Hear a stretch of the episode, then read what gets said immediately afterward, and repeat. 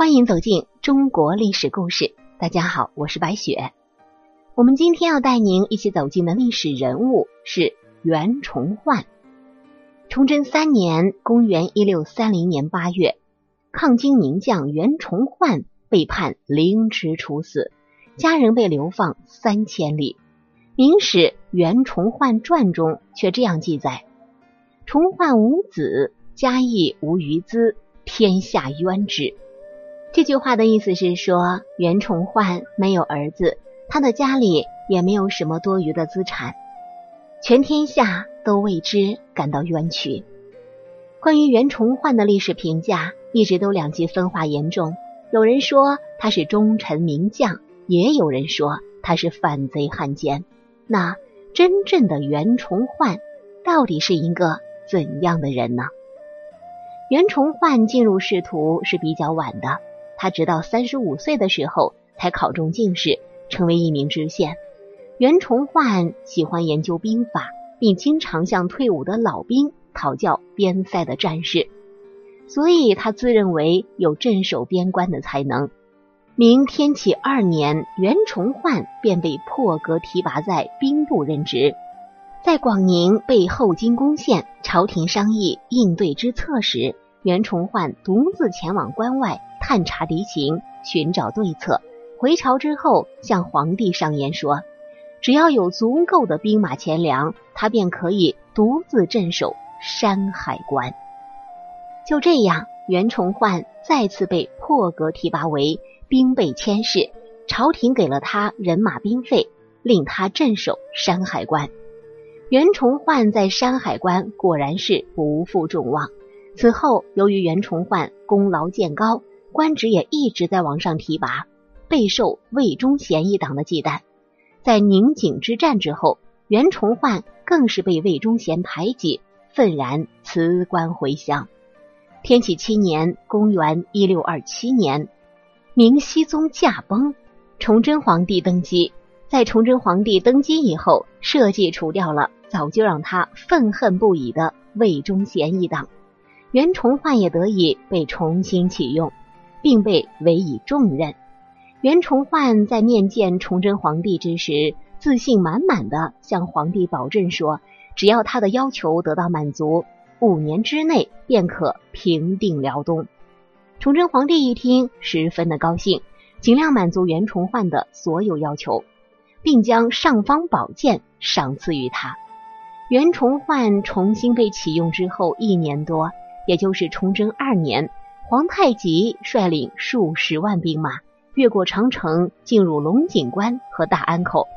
袁崇焕在得知这个消息之后，便率领祖大寿、何可刚返回关内守卫京城，并在回关内的途经各城都分兵加以守卫。但是后金军队依然越过冀州，直逼京城。袁崇焕率领着从各地赶来的秦王部队。在北京城外与后金军队展开大战，终于将其击败，迫使后金军撤退，北京城得以保全。袁崇焕自认为在得知后金军入关之后，长途奔袭，千里救援京城，绝对是大功一件，却万万没有想到，在后金军退兵之后，朝廷却下旨将他治罪，其原因有三：第一是因为。很多朝中大臣们认为是袁崇焕将后金军队放入关内，纷纷向崇祯皇帝上书，称袁崇焕与后金军有所勾结。第二个原因是因为后金也设了离间之计，称袁崇焕与己方确有约定。第三是魏忠贤的余党落井下石，趁机弹劾袁崇焕擅自与后金军议和，以及擅自杀死毛文龙。自此，对袁崇焕的评论一直是争论不休，双方反差巨大。有人认为袁崇焕是一个大忠臣，是一个抗金英雄；也有人认为袁崇焕是明朝的罪人。直到现在，也还没有盖棺定论。所有言论中对于袁崇焕持否定看法，主要是由于两个罪名：擅自与后金军议和，以及擅自杀死。毛文龙，其实从这两点原因表面上来看，都没有冤枉袁崇焕，擅自与后金议和，确有此事。在努尔哈赤病死之后，袁崇焕没有经过朝廷同意，便擅自修书议和。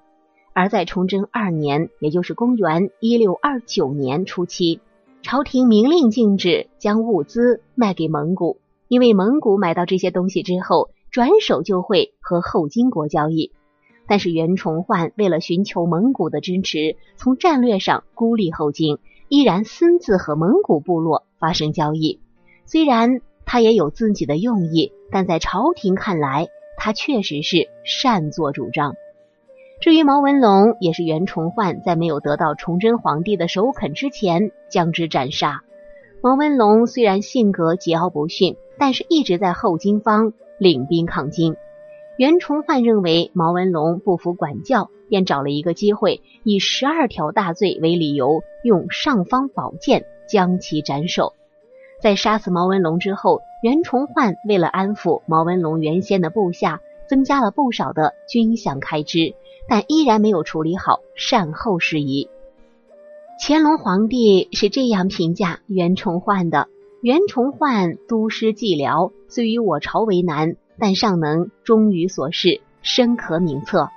因为袁崇焕只能是识君之路，忠君之事。因为明朝皇帝无能，最后导致他被杀，是值得同情的。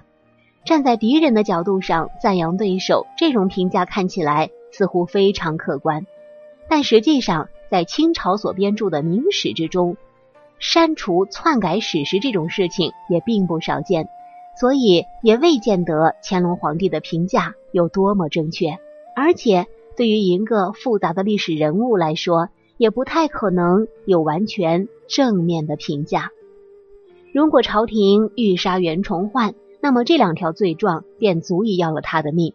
但如果朝廷还想要用他，也可以用功过相抵之名留他一条性命。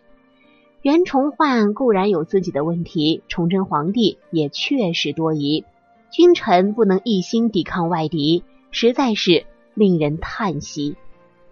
好了，朋友们，本期的故事到这里就结束了，感谢您的收听。喜欢的朋友欢迎点赞转发，也欢迎您评论留言。